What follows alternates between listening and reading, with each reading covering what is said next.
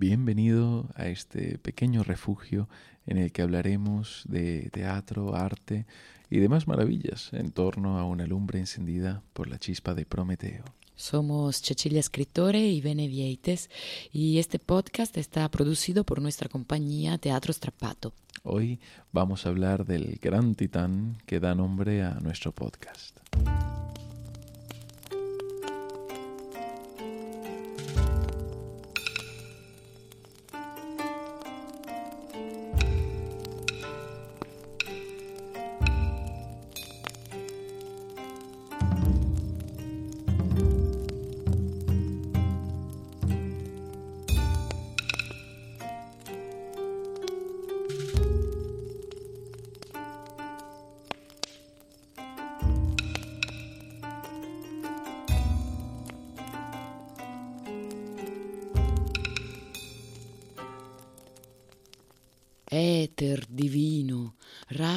Brisas, fuentes de los ríos y sonrisa infinita de las olas del mar, madre de todo.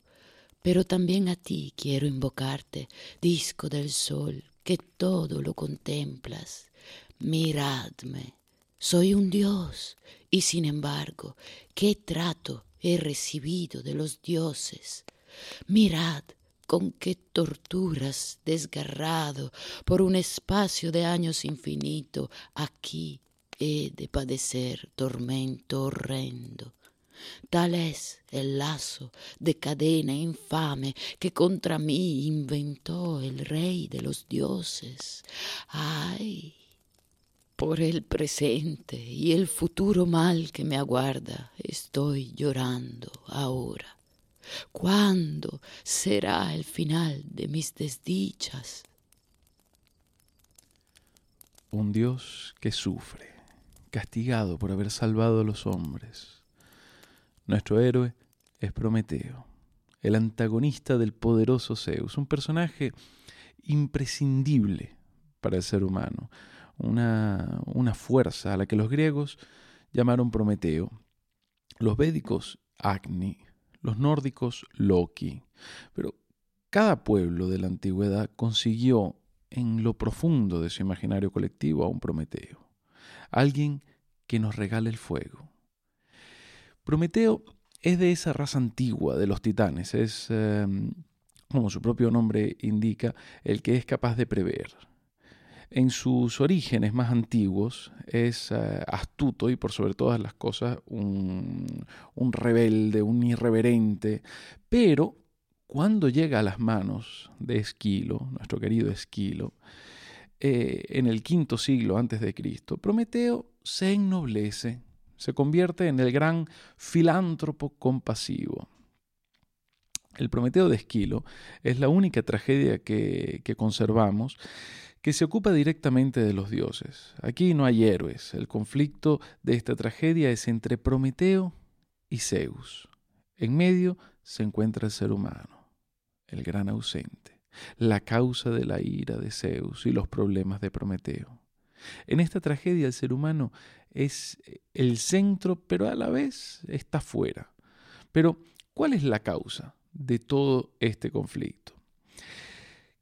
Quizás tengamos que empezar aclarando que la relación eh, de Zeus con los titanes no es precisamente buena. Inicialmente, eh, Prometeo pues, se, escapa de, esta rivalidad porque se pone de parte de Zeus durante la titanomaquia, la lucha entre los titanes y Zeus por el dominio del mundo. Pero más tarde, Prometeo engañará a Zeus.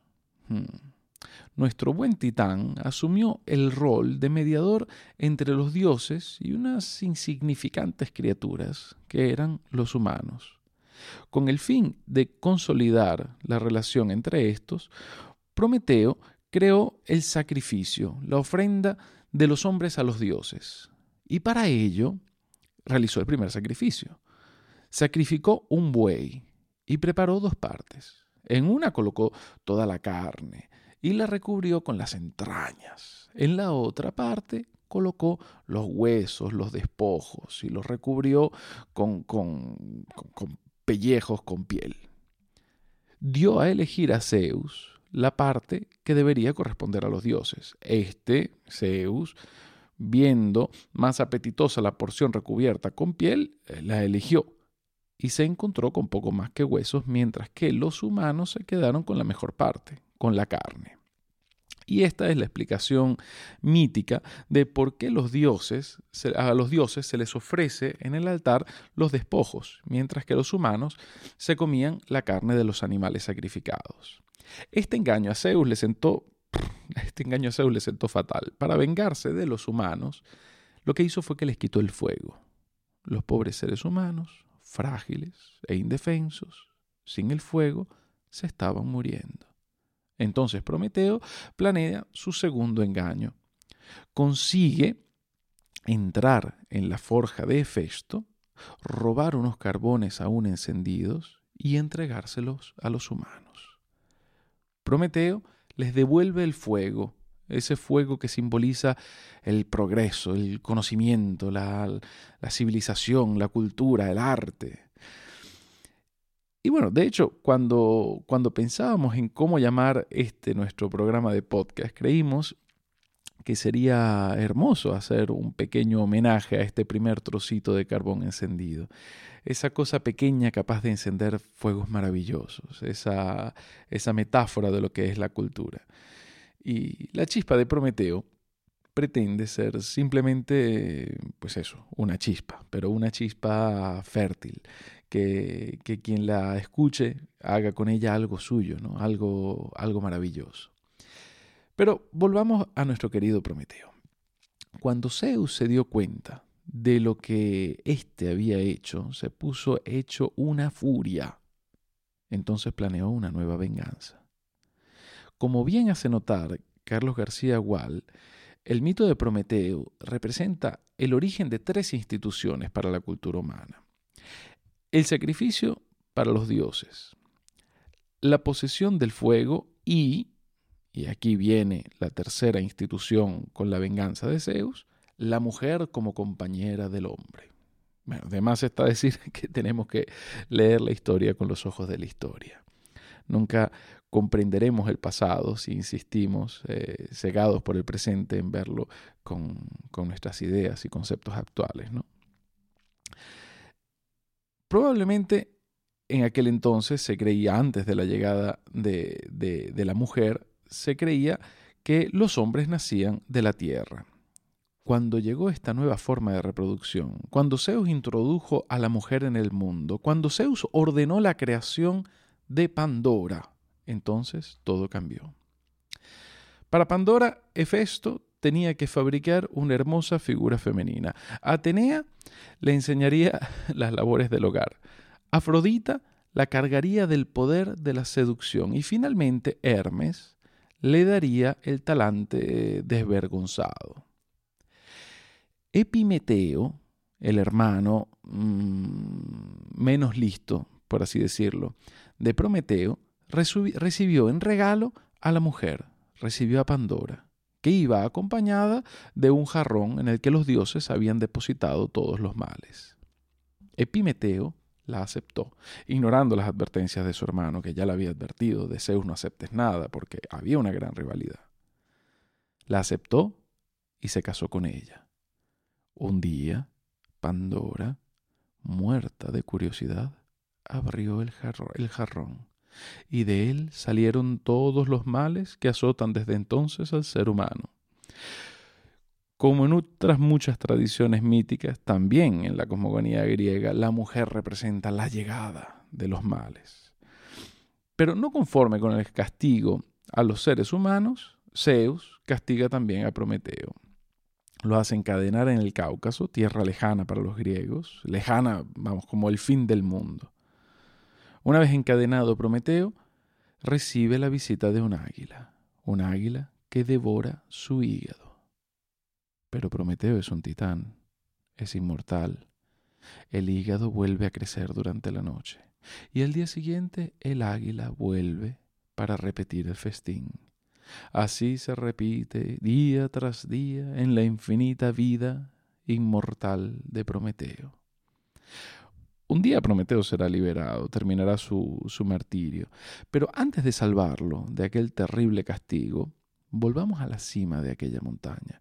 Volvamos ante nuestro Prometeo encadenado y escuchemos qué dice el titán recién encadenado de Esquilo.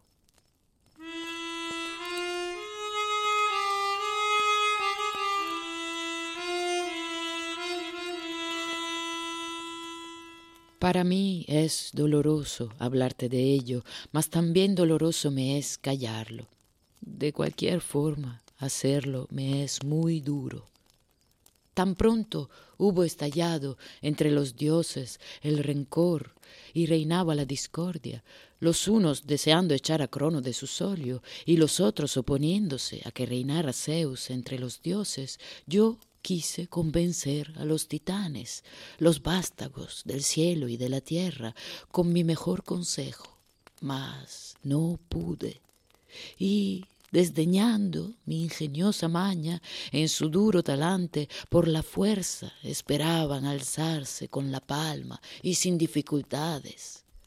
Gaia y Temis, mi madre, un ser que tiene muchos nombres, me había ya predicho de qué modo, y no sólo una vez, iba a cumplirse el futuro que no era por la fuerza ni con artes violentas, que la astucia era la sola forma de victoria.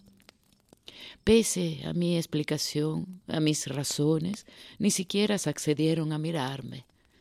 Estando, pues, las cosas de esta guisa, me pareció que era el mejor remedio a mi madre tomar como aliada y unirme en actitud bien decidida a las filas de Zeus que iba a acogerme. Gracias a mis consejos, el abismo tenebroso del tártaro hoy oculta al viejo Crono con sus aliados. Y el servicio que un día le prestara con terrible castigo me ha pagado hoy el rey de los dioses del Olimpo. Tal es la enfermedad del tirano, no fiarse jamás de sus amigos. Bien, pues, vuestra pregunta, ¿por qué causa me está ultrajando? Paso a contestaros. Cuando el trono del Padre hubo ocupado, repartió entre los dioses sus poderes, a cada cual lo suyo, organizando su imperio así. Mas de los pobres hombres en nada se ocupaba, pues quería aniquilar toda la raza humana y crear una nueva. A estos deseos nadie supo oponerse. Yo tan solo tuve el valor de hacerlo. Así salvando a los hombres de verse destruidos y de bajar al Hades. Y por ello me veo sometido a estas injurias, que si causan dolor al soportarlas, provocan compasión al contemplarlas. Y yo, que por los mortales tuve compasión, yo compasión no he merecido. La compasión de Prometeo, la gran introducción de Esquilo al mito. El hecho de que Prometeo lo hiciese todo por filantropía, por amor a los seres humanos. El titán enseña las artes a los hombres, les regala el fuego, se preocupa por ellos y está dispuesto a sacrificarse. No tiene por qué hacerlo. Lo hace por compasión. Algunas tradiciones le atribuyen también la creación del hombre a Prometeo. Prometeo, el Salvador, no dejará indiferentes a las generaciones futuras, evidentemente. En Prometeo verán algunos a Cristo, otros verán a Lucifer. Prometeo se convertirá en un símbolo mutante. Cada quien verá en él lo que quiere, pero todos ven algo. Boccaccio dirá que Prometeo es dúplice, como el ser humano. El primer Prometeo es el Dios omnipotente. Se relaciona evidentemente con, con aquella tradición que lo consideraba creador del hombre. El segundo Prometeo es el Dios sabio. Del siglo XV al siglo XVIII, Prometeo se convertirá en el sumo emblema de la inteligencia humana. En este proceso evolutivo se convertirá en hombre, se unirá la idea del creador y de su creación. Prometeo se convertirá en, eh, en el ideal moderno, en ese hombre que no nace, sino que se forja a sí mismo. En este tiempo, el rol de la mitología cambia. El filólogo Federico Condello, en unas líneas muy lúcidas sobre esta mutación de la mitología, dice, poco a poco la mitología se ha convertido en fábula, en paganismo estetizado, una versión profana de la teología. Y aquel Prometeo travieso de Hesíodo empezó un viaje de gloria con Esquilo, un viaje que lo llevaría a lo más alto, a convertirse en el gran Dios salvador cuando el ser humano lo que buscaba era un salvador divino. Y en el hombre moderno, cuando el ser humano empezó a, a pensarse a sí mismo como el verdadero salvador. El martirio de Prometeo, como decíamos antes, no fue para toda la eternidad un buen día fue liberado, fue liberado por Heracles. Y Zeus lo toleró, pero esa es, mm, en un cierto sentido, otra historia. Lo importante es saber que Prometeo volvió tras su martirio. Volvió. Pero fue siempre su filantropía y su sufrimiento lo que más interesó a los artistas. Quizás el momento más importante en la evolución de Prometeo sea el año 1773, cuando un joven de 24 años decide escribir su versión, versión que quedará inacabada, pero que marcará todas las posteriores. Aquel joven era un tal eh, Johann Wolfgang von Goethe y dio el retoque final a una transformación de siglos. Con Goethe, Prometeo termina de convertirse en hombre, se convierte en la humanidad misma. Escuchémoslo.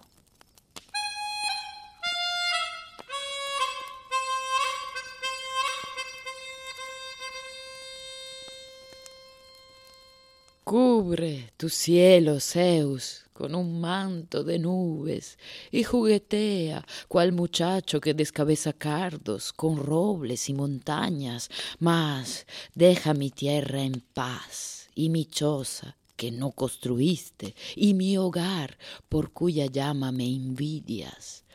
No conozco nada más miserable bajo el sol que ustedes, dioses Miseramente alimentan de ofrendas y plegarias en susurros a vuestra majestad, y morirían en la miseria de no ser por niños y mendigos majaderos llenos de esperanza.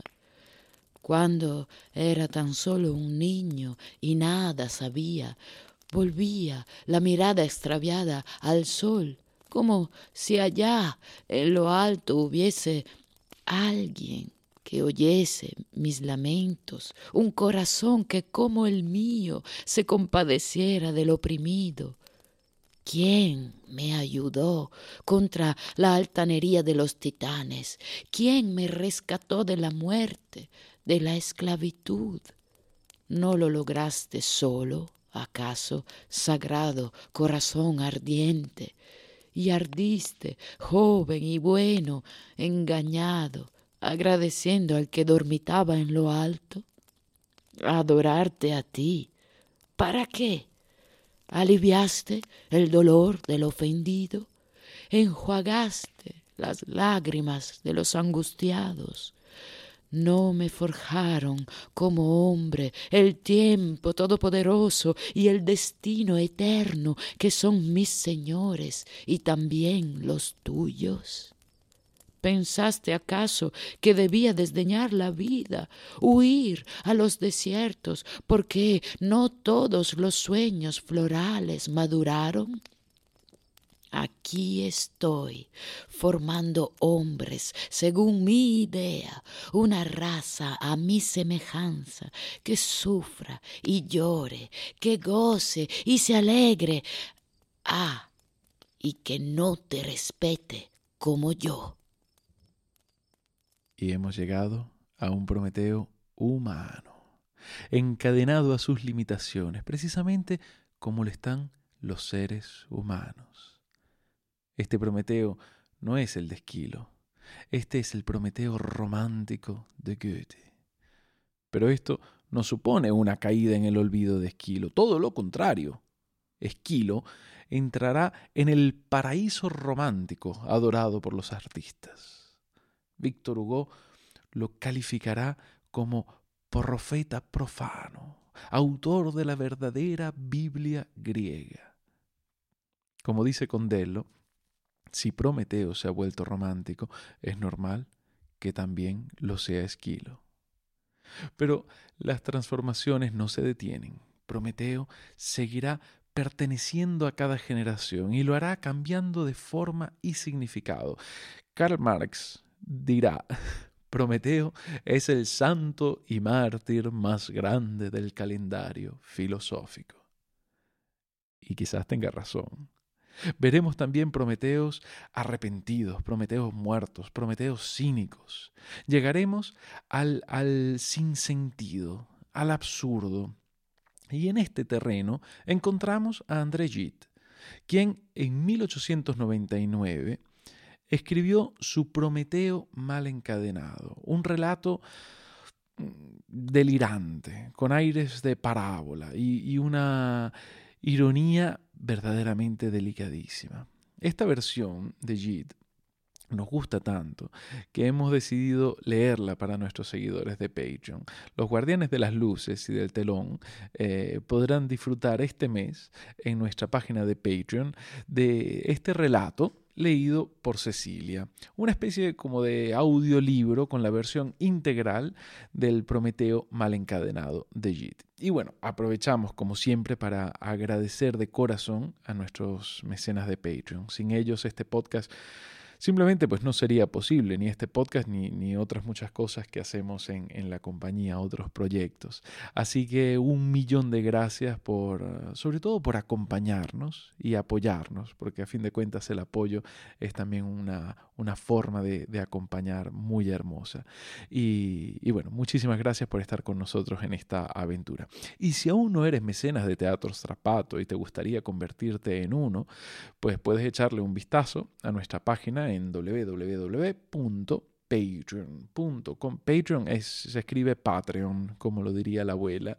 Patreon.com barra Teatro Strapato. Eh, pero bueno, para cerrar este viaje por las transformaciones de Prometeo, me gustaría que escuchásemos juntos una, una versión, más que una versión, una visión, una visión actual. Se trata del prólogo que escribe el filósofo coreano-alemán Byung-Chul Han para su libro La sociedad del cansancio. Muchos conocerán al autor ya que mm, se ha hecho muy popular últimamente. Han ve en la, en la idea del hiperrendimiento actual una forma de autoesclavitud.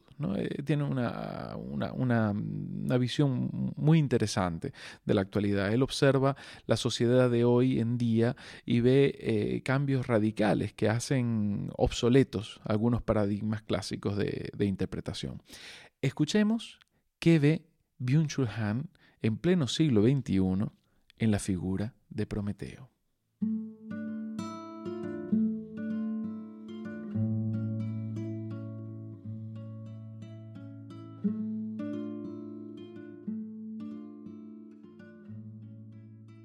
El mito de Prometeo puede reinterpretarse considerándolo una escena del aparato psíquico del sujeto de rendimiento contemporáneo que se violenta a sí mismo, que está en guerra consigo mismo. En realidad, el sujeto de rendimiento que se cree en libertad se halla tan encadenado como Prometeo. El águila, que devora su hígado en constante crecimiento, es su alter ego, con el cual está en guerra. Así visto, la relación de Prometeo y el águila es una relación consigo mismo, una relación de autoexplotación. El dolor del hígado, que en sí es indoloro, es el cansancio. De esta manera, Prometeo, como sujeto de autoexplotación, se vuelve presa de un cansancio infinito. Es la figura originaria de la sociedad del cansancio. Kafka emprende una reinterpretación interesante del mito en su críptico relato Prometeo. Los dioses se cansaron, se cansaron las águilas, la herida se cerró de cansancio.